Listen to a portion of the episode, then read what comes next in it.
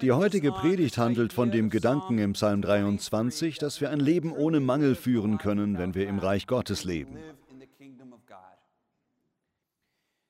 Psalm 23 ist eine der beliebtesten Bibelstellen, vermutlich sogar die beliebteste Passage in der ganzen Bibel. Wir wollen gemeinsam über diesen Psalm nachdenken. In diesem Zusammenhang wollen wir uns auch ein Buch von meinem alten Freund von mir anschauen, Dallas Willard, der ein Freund vieler Pastoren und Menschen in dieser Kirche war. Er war quasi der C.S. Lewis dieser Generation. Er ist vor ungefähr fünf Jahren gestorben.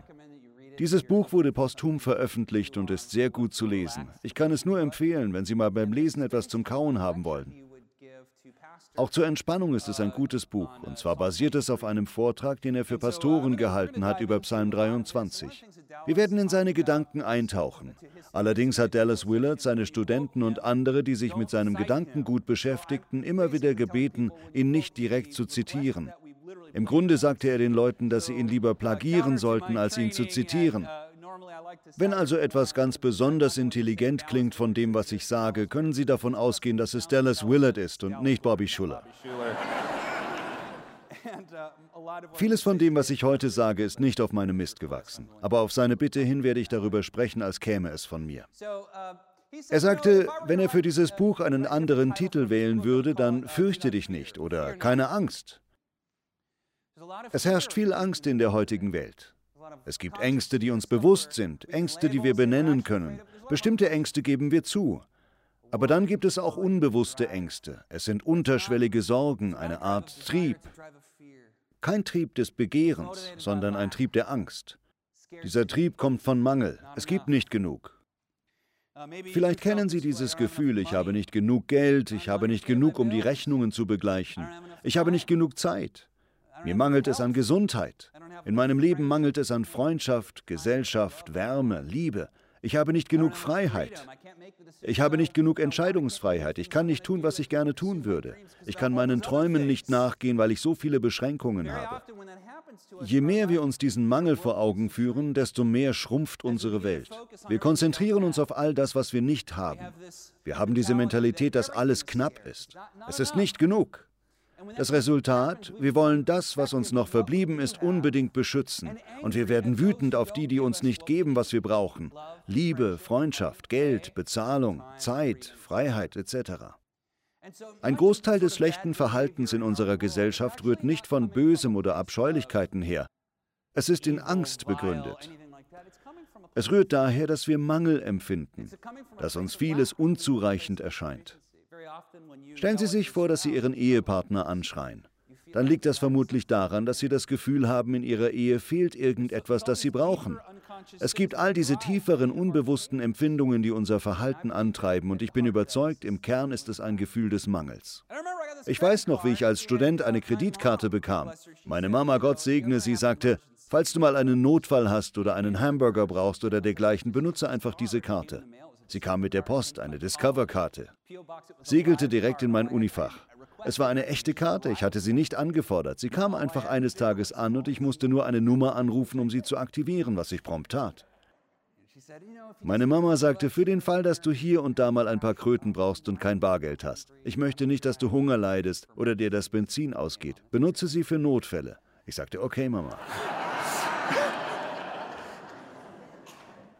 Am Ende des Monats kam die Kreditkartenabrechnung. Sie betrug 826 Dollar. Ich starrte die Rechnung ungläubig an.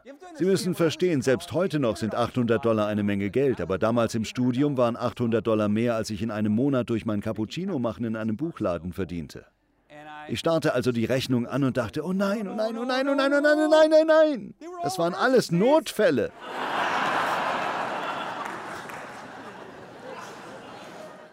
Mit zitternden Händen ging ich zu meiner Mutter. Sie zahlte gnädigerweise die Rechnung und dann zerschnitt sie gnädigerweise die Kreditkarte. Ich hatte mein Privileg verwirkt. Dem verfallen wir oft, oder? Unsere Welt ermöglicht uns Geld auszugeben, bevor wir es verdient haben. Also tun wir es auch. Doch das erzeugt Ängste. Werde ich genug Geld haben, um die Rechnung zu bezahlen? Dann haben wir die Möglichkeit, nicht alles auf einmal abzuzahlen, sondern in Raten über einen längeren Zeitraum hinweg. Diese Dinge fördern destruktives Verhalten in unserer Gesellschaft. Wir rutschen in eine Lage, wo wir nicht mehr wissen, wie wir unsere Finanzen wieder auf die Reihe bekommen. Oder vielleicht ist es ein Gesundheitsproblem. Wir wissen nicht, wie wir unsere Gesundheit in den Griff bekommen sollen. Es gibt auch Menschen, die zwar im Geld schwimmen, denen aber etwas anderes fehlt. Ein gutes Ziel, ein Lebenssinn, Zeit, Liebe, Familie. Ich erinnere mich noch an eine Geschichte von Simon Sinek, einem erfolgreichen Unternehmensberater und Autor. Er erzählte von einem Treffen von 150 der einflussreichsten Menschen der Welt in einem kleinen Saal. Ich weiß nicht, wer das war, das hat er nicht gesagt. Jedenfalls stellte der Redner den Anwesenden die Frage, wie viele von ihnen haben ihre finanziellen Ziele erreicht? Fast jede Hand im Saal schoss nach oben. Dann fragte der Redner, wie viele von Ihnen fühlen sich erfolgreich?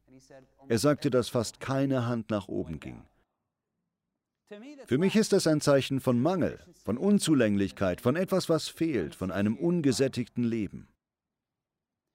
Viele von uns empfinden ähnlich. Wir empfinden Mangel, dann lesen wir in der Bibel, dass wir durch Jesus Christus eingeladen werden, in einer neuen Realität zu leben, wo Jesus König ist und uns nichts fehlt. Jesus lädt uns ein, unser Leben vom Glauben statt von Angst prägen zu lassen. Wir sollen glauben, dass diese neue Realität tatsächlich existiert und wir darin jetzt leben. Die biblische Bezeichnung ist Reich Gottes. Gemeint ist die Herrschaft Gottes, die Reichweite von Gottes wirksamem Willen. Je mehr wir unter Gottes Herrschaft stehen, desto mehr nimmt unser Gefühl des Mangels, des Ungenügens ab. Der Mangel, der so viel antreibt, was wir an uns nicht mögen, unsere Süchte, unsere Ängste, unsere schlaflosen Nächte, das alles verschwindet in Gottes Reich. Das ist das Herzstück der guten Nachricht von Jesus, das Reich Gottes. Nicht bloß, ich komme in den Himmel, wenn ich sterbe, sondern der Himmel steht mir heute zur Verfügung. Ich muss nur meine Denkweise ändern. Als Glaubensgemeinschaft wollen wir unsere Herzen auf Gott ausrichten, denn im Reich Gottes herrscht kein Mangel. Wir leben in einer Welt, in der Gott uns liebt und sich um uns kümmern möchte. Wir brauchen keine Angst zu haben. Vielleicht nehmen Sie heute an diesem Gottesdienst teil und haben mit Sorgen, Stress und Ängsten zu kämpfen. Vielleicht können Sie die Gründe dafür gar nicht immer genau ausmachen. Ich möchte Ihnen heute sagen, keine Angst. Fast jedes Mal in der Bibel, wenn ein Engel einem Menschen erscheint, wenn Gott etwas Großes im Leben von jemandem tun will, wissen Sie, was der Engel als erstes sagt? Fürchte dich nicht. Das ist das häufigste Gebot in der Bibel. Fürchte dich nicht. Fürchte dich nicht, damit Gott sich in deinem Leben erweisen und etwas Wunderbares tun kann. Unser Gottesbild wirkt sich sehr auf unser Erleben aus. Vielleicht denken wir nicht viel an Gott. Vielleicht glauben wir nicht mal an seine Existenz oder meinen, dass wenn er existiert, er kein Interesse an uns habe. In dem Fall sind wir sogenannte Deisten. Oder vielleicht denken wir, er ist zwar an mir interessiert, aber er ist böse auf mich. Er bestraft mich für etwas, was ich getan habe oder was meine Eltern getan haben. Aber Sie dürfen wissen, dass nichts dergleichen auf Gott zutrifft. Gott liebt uns und er möchte das Bild ändern, das wir von ihm haben. Jetzt kurbeln Sie mal ordentlich Ihr Gehirn an, denn als nächstes wollen wir ein bisschen philosophisch werden.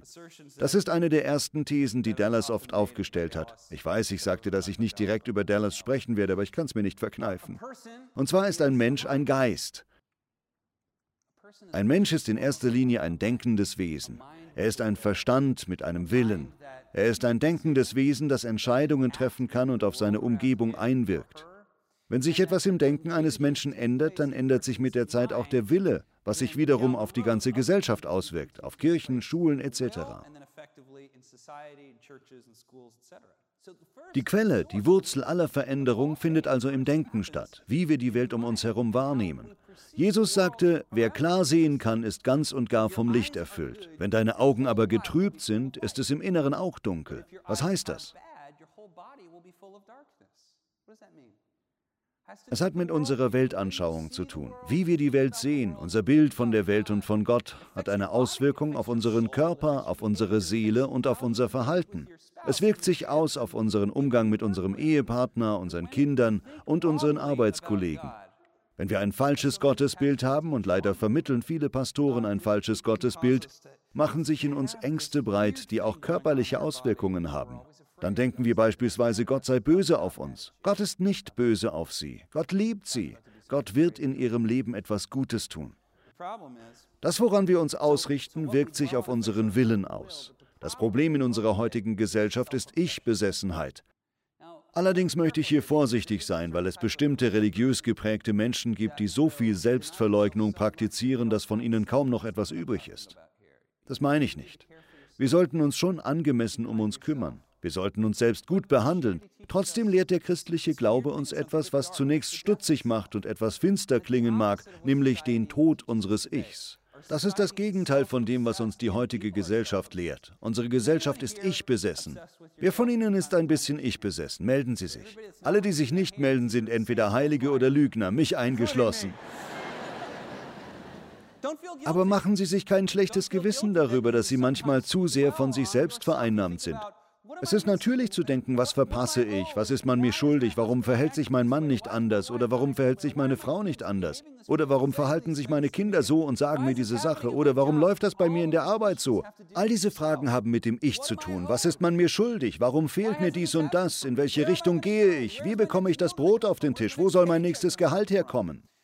Je mehr wir uns also von uns selbst vereinnahmen lassen, desto kleiner wird unsere Welt. Viele der New Age-Lehrer, die teilweise durchaus gute Dinge zu sagen haben, verschlimmern das Problem nur noch. Sie sagen Dinge wie konzentriere dich auf dich selbst. Du bist Gott. Du bist der Mittelpunkt des Universums. Alles, worauf es ankommt, bist du.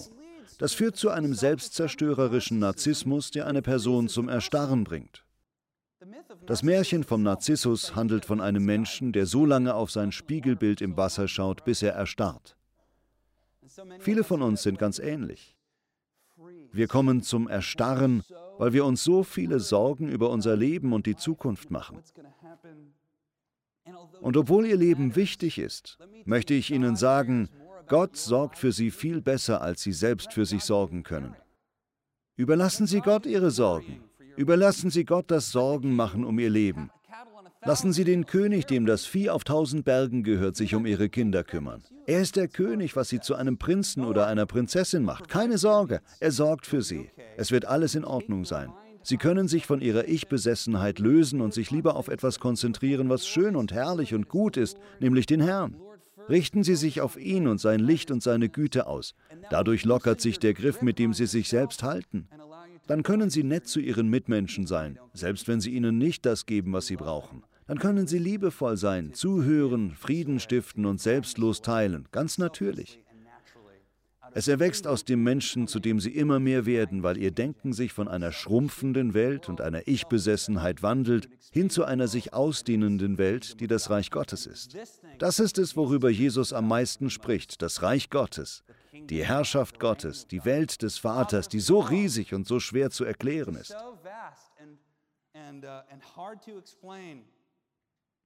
Deshalb möchte ich Ihnen heute sagen, richten Sie Ihre Gedanken in erster Linie auf Gott aus, weg von Ihren Problemen, und erleben Sie, wie Ihre Probleme sich dadurch mit der Zeit lösen. Ich verspreche Ihnen, das wird geschehen. Im Römerbrief Kapitel 1 ab Vers 18 schreibt Paulus, Gott lässt aber auch seinen Zorn sichtbar werden. Vom Himmel herab trifft er alle Menschen, die sich gegen Gott und seinen Willen auflehnen. Sie tun, was Gott missfällt und treten so die Wahrheit mit Füßen. Dabei gibt es vieles, was sie von Gott erkennen können. Er selbst hat es ihnen ja vor Augen geführt. Eigentlich kennen sie die Wahrheit über Gott, unterdrücken sie aber. Er selbst hat es ihnen ja vor Augen geführt. Wissen Sie, was er damit sagt? Dass es Menschen gibt, denen Gott sich ganz klar gezeigt hat, doch aufgrund ihrer bösen Wünsche und dergleichen haben sie dieser Erkenntnis ihren Rücken gekehrt. Mehr noch, sie unterdrücken diese Erkenntnis bei anderen, die geistliche Dinge nicht so klar sehen können. Ich glaube, es ist eine geistliche Gabe. Es gibt Menschen, die mit einer natürlichen Neigung zum Himmelreich, zu Gott und geistlichen Dingen quasi geboren sind. Allerdings können diese Menschen auch den größten Schaden anrichten, wenn sie sich bewusst von Gott abkehren, obwohl sie tief im Innern von der Kraft und dem Leben Gottes wissen. Trotz der Fülle und Liebe Gottes kehren sie ihm den Rücken zu und werden gefühllos und selbstsüchtig und all das, was nicht wünschenswert ist. Vers 20. Gott ist zwar unsichtbar, doch an seinen Werken, der Schöpfung, haben die Menschen seit jeher seine ewige Macht und göttliche Majestät sehen und erfahren können. Sie haben also keine Entschuldigung. Sehen Sie, was er hier sagt? Paulus sagt, dass Gott klar zu erkennen ist. Wir sind von ihm umgeben, von seiner Schöpfung und Herrlichkeit. Zum Beispiel die Bäume, die wir hier neu haben und die ich sehr ansprechend finde. Danke, Chad. Gott hat die gemacht. Sie wachsen. Man muss nur einen Samen sehen, dann wachsen sie. Das ist erstaunlich. Die Welt steckt voller Wunder. Das wurde mir heute auf dem Weg in den Gottesdienst wieder neu bewusst. Letzte Nacht gab es starke Regenfälle, aber heute Morgen war der Himmel klar und auf der Straße war Wasser, auf dem sich das Morgenlicht golden widerspiegelte. Ich sprach mit Ernie darüber. Es war einfach nur schön. Beim Aufstehen konnte ich heute Morgen auch die Sterne sehen. Sie waren herrlich. Der Psalmist schreibt, die ganze Welt singt von seiner Herrlichkeit. Das ist unsere Voreinstellung. Wir sind so gestrickt, an Gott zu glauben. 90 Prozent aller Amerikaner glauben an Gott, laut einer neueren Umfrage. Aber beispielsweise im afrikanischen Dschungel glauben 100 Prozent der Menschen an Gott. Kinder glauben an Gott, bis ihnen beigebracht wird, nein, nein, es gibt keinen Gott. Wir sind so veranlagt, dass wir uns umschauen und zum Schluss kommen, jemand muss dahinter stecken. Es muss einen Schöpfer von allem geben. Das ist, was Paulus hier sagt. Es gibt Menschen, denen eigentlich klar ist, dass es einen Gott gibt, die aber aufgrund des Bösen in ihnen und ihrer Selbstsucht Jesus und seinen Wegen den Rücken zukehren. Sie wollen nicht ihre Feinde lieben, wollen sich nicht um die Bedürftigen kümmern und Frieden stiften etc. All die Dinge, die so gut sind, wenn man ein Schüler von Jesus ist. Eine der größten wissenschaftlichen Entdeckungen, ich bin kein Wissenschaftler, okay, ich bin Pastor, ich habe keine Ahnung von dem, wovon ich jetzt sprechen will. Ich bin kein Physiker, aber ich versuche es trotzdem mal. Und zwar eine der größten Entdeckungen von Albert Einstein im 20. Jahrhundert, dass alle Materie im Grunde Energie ist. Erstaunlich. Ich habe ein Zitat von einem Physiker gelesen, dass alle Materie gefrorenes Licht sei. Das heißt, die Kirchenbank, auf der Sie gerade sitzen, ist gefrorenes Licht. Sie ist aber nicht kalt, oder? Stellen Sie sich vor, wie Sie ein winziges Atom in der Hand halten. Sie können es nicht sehen, Sie können es nicht spüren, und doch, wenn Sie das Atom spalten, setzt es eine enorme Energie frei, die in diesem winzigen Ding steckt. Mit all dem will ich sagen, dies ist Gottes Welt. Obwohl viele von uns verschiedene Meinungen über die Einzelheiten des Glaubens haben, erkennt etwas in uns, dass sich hinter unserer Welt etwas Größeres befindet. Und es gibt einen angeborenen menschlichen Wunsch, dieses etwas zu entdecken, und das ist sehr gut. Jesus sagt uns, wer sucht, der findet, und wer anklopft, dem wird aufgetan. Also klopfen Sie weiter an, suchen Sie weiter. Ich glaube, dass Gott der Schöpfer dieser Welt ist, dass Gott in sich selbst allgenügsam, allfreudig, allmächtig und allliebend ist. Es gibt kein freudevolleres Wesen im ganzen Universum als Gott. Und Gott denkt an sie. Er kennt sie beim Namen, er kennt die Zahl der Haare auf ihrem Kopf. Ich liebe meine Kinder, aber mir ist egal, wie viele Haare genau sie auf dem Kopf haben. Doch Gott achtet selbst auf solche Kleinigkeiten. Er ist uns nah. Er ist nicht fern. Er ist liebevoll. Er ist freundlich. Er hat alles Geld, alle Zeit, alle Energie, alle Kraft, die in der Welt gebraucht wird. Sie müssen keine Angst haben. Fürchte dich nicht. Gott wird uns mit allem versorgen, was wir brauchen. Wir müssen nicht defensiv sein, nicht beschützend. Leben Sie nicht mit geschlossenen Fäusten, die Sie schützen und verteidigen und für Sie kämpfen sollen. Lassen Sie los, leben Sie mit offenen Händen. Seien Sie großzügig, vertrauen Sie, geben Sie und lieben Sie Ihre Mitmenschen. Erleben Sie, dass das der bessere Lebensweg ist. Sie müssen nicht von einer Stellung des Mangels leben, selbst wenn Sie nichts haben. Sie können im Reich Gottes leben, das eine Realität der Genügsamkeit und des Lebens ist. Ein Mensch ist ein denkendes Wesen. Wenn sich das Denken ändert, dann ändert sich auch das Verhalten und der Wille. Dann sieht man, dass man am besten etwas bekommt, indem man etwas gibt. Chancen bekommt man am besten, indem man anderen Chancen gibt. Geliebt wird man am ehesten, indem man andere liebt. Wer sich an Dinge klammert und sie schützen will, weil er Mangel verspürt, verliert noch mehr. Wer dagegen weggibt und sich nicht mehr zu schützen und zu verteidigen versucht, der zieht eine ganze Welt des Segens an. Ich glaube, dass Gott die Fenster des Himmels öffnen und sie mit reichlich Freude und Freundschaft und Freundlichkeit und Leben überschütten möchte. Alles, was sie brauchen, um ein gutes Leben im Überfluss zu führen. Er möchte das heute für sie tun, also haben sie keine Angst. Jesus war immer Herr der Lage. Wie bekannt ist, zitierte er den Vers, der Mensch lebt nicht vom Brot allein, sondern von jedem Wort, das aus Gottes Mund kommt. Was ist der Unterschied zwischen Brot und Wort? Wenn ich es mir recht überlege, dann ist auch das Brot aus dem Wort entstanden, richtig? Der christliche Glaube besagt, dass das ganze Universum entstanden ist, weil Gott es durch sein Wort ins Dasein gesprochen hat. Hinter allem, was ist, stehen Worte, Energie und Leben, Gedanken. Jesus, Gott selbst, kann aus allem alles für sie schaffen, was sie brauchen. Genau das ereignete sich, als es nur fünf Laibe Brot und zwei Fische gab, um Tausende von Menschen zu speisen, die alle Hunger hatten. Es war Abend geworden und Jesus nahm das Essen eines kleinen Jungen entgegen und machte daraus so viel, dass alle mehr als genug hatten. Das war eine direkte materielle Manifestation der Wahrheit, dass das Wort grundlegender ist als Brot. Also keine Angst. Gott ist an ihnen interessiert. Gott liebt sie. Gott ist groß und mächtig, ist aber auch ganz speziell an ihnen interessiert, sodass sie keine Angst haben brauchen. Das nun führt uns zu Psalm 23. Als David den Psalm schrieb, lebte er in dieser Realität. Ein Blick auf Davids Leben zeigt, dass er viel Schweres durchmachen musste. Trotzdem lebte er jeden Moment, davon gehe ich aus, im Reich Gottes, in der Genügsamkeit von Gottes Versorgung. Ich will mit Folgendem abschließen. Viele Christen kennen Psalm 23 auswendig. Wenn Sie den Psalm noch nicht auswendig können, möchte ich Sie ermuntern, ihn zu lernen. Am besten verändert man Verhalten durch das Nachsinnen über Bibelstellen. Das erfordert jedoch, dass man die Stellen auswendig lernt, damit man sie meditativ vor sich hin murmeln kann. Das nur als Tipp nebenbei, während wir durch diese Predigtreihe gehen. Psalm 23. Viele von uns kennen diesen Vers, aber David fängt mit einer profunden Aussage an. Der Herr ist mein Hirte, mir wird nichts mangeln. Wow, stellen Sie sich vor, das sagen und glauben zu können. Wie würde das Ihr Leben ändern? Mir fehlt nichts. Der Gott des ganzen Universums, der Gott, der in jedes winzige Atom so viel Kraft gesteckt hat, der Gott, dem das Vieh auf tausend Hügeln gehört, der Gott, der alle Zeit, Geld, Gesundheit und Güte auf der Welt besitzt, dieser Gott sorgt für mich. Der Herr ist mein Hirte. Das Judentum und das Christentum lehren beide, dass dieser Gott die Menschen liebt, die ihm folgen. David war bereit, für seine Schafe sein eigenes Leben aufs Spiel zu setzen. Im Kontrast zur damaligen heidnischen Welt, in der man den Göttern sogar Kinder opferte, ist dies ein Gott, der sein Leben für die Menschen gibt, die ihm folgen. Was für ein liebender, mitfühlender Gott. Er weidet mich auf saftigen Wiesen.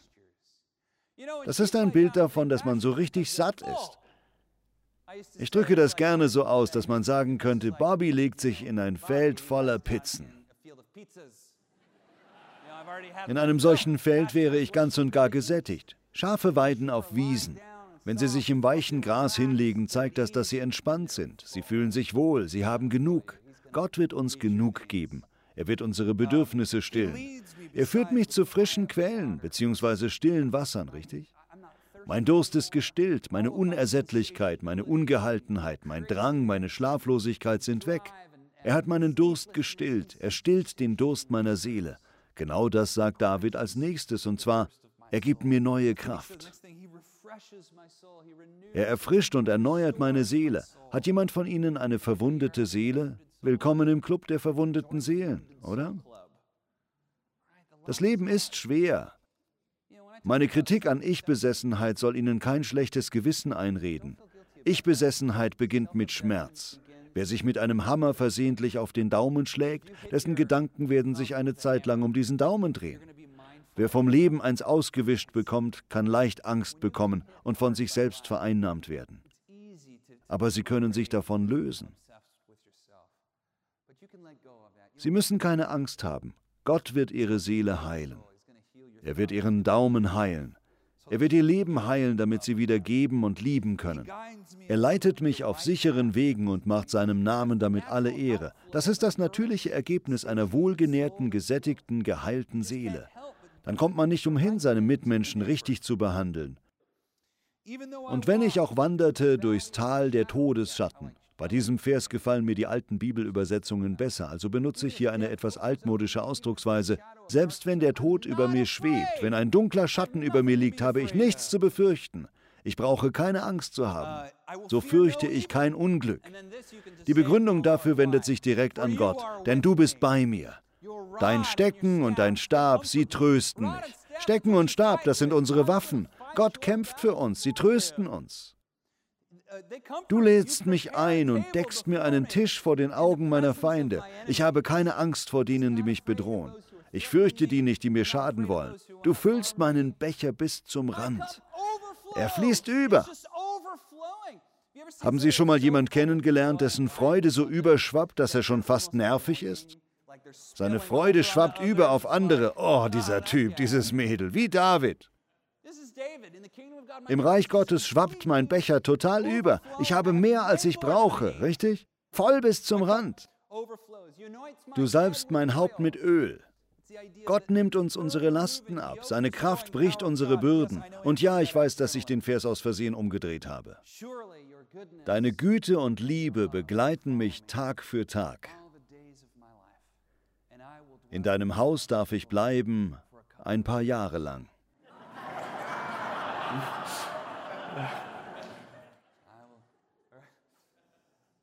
Nein, mein Leben lang, für immer und immer und immer und immer und immer und immer und ewig. Gott lässt uns nie und nimmer los. Machen Sie sich klar, für ihn sind Sie wie ein Diamant. Sie sind sein Schatz, ein Rubin. Sie sind kein Müll, sie sind nichts zum Wegwerfen. Sie sind nicht wertlos, sie sind wichtig. Sie gehören ihm. Daran können Sie so gut wie nichts ändern. Sind Sie einmal getauft und haben Ja zu Gott gesagt, sind Sie sein Kind geworden. Ich lasse meine Kinder nie los. Gott lässt sie nie los. Für immer und ewig, solange Gott lebt, werden sie in ihm leben. Das ist ein Versprechen, wie Energie. Materie ändert sich, aber Energie kann nicht ausgelöscht werden. Das ist noch etwas, was wir im 20. Jahrhundert gelernt haben. Wir können nicht ausgelöscht werden. Das ist ein großes Geschenk, das Gott uns durch Jesus Christus gemacht hat. Durch sein Kreuz und seine Auferstehung können wir eine felsenfeste Gewissheit haben. Nicht aufgrund unseres Verhaltens, sondern aufgrund seiner guten Werke, aufgrund seiner Treue, aufgrund seiner Liebe.